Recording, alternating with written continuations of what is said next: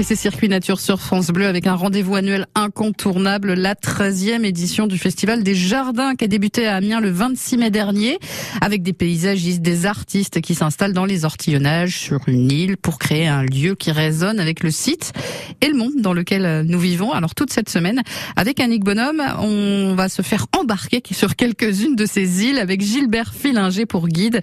Comme chaque année, un festival qui se réinvente il y a des plasticiens, voilà, qui répondent à, un appel à projet et qui postulent. il y a un jury qui choisit, euh, en fonction du budget qu'on a, le nombre d'artistes qui vont venir euh, travailler en résidence ici et créer leur œuvre. Et puis euh, à la fois l'originalité et le regard aussi que ces artistes peuvent porter sur des ortillonnages qu'ils ne connaissent pas et qui ont ici en Picardie une identité forte et, et c'est un lieu qui reste sensible.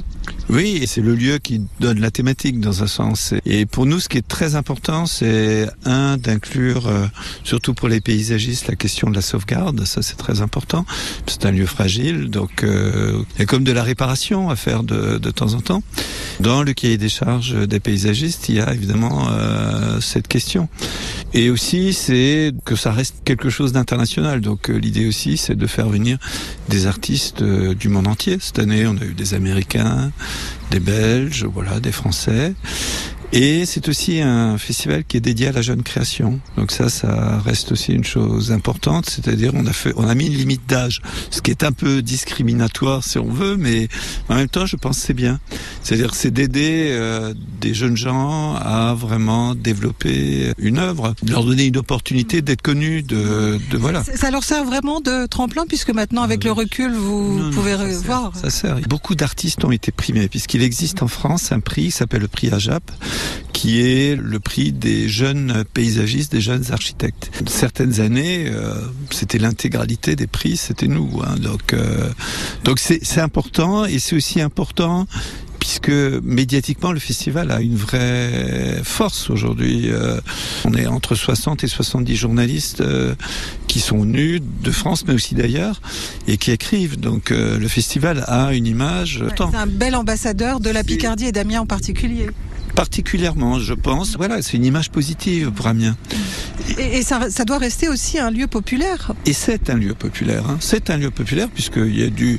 Alors même si on volontairement restreint, on a 23 barques, ou il va y en avoir 24, mais il n'y en aura pas plus. Que les barques, elles ne partent jamais en même temps. Donc on a, on a 4-5 barques qui se, peut-être les week-ends un peu plus, mais mais qui sortent en même temps. Mais on n'a aucun. Quand on a des départs, généralement, les, bar... les bateaux partent un après l'autre. Ils partent jamais en. Ça ne deviendra en aucun cas un Disney, euh, un Disneyland. Non, en aucun cas.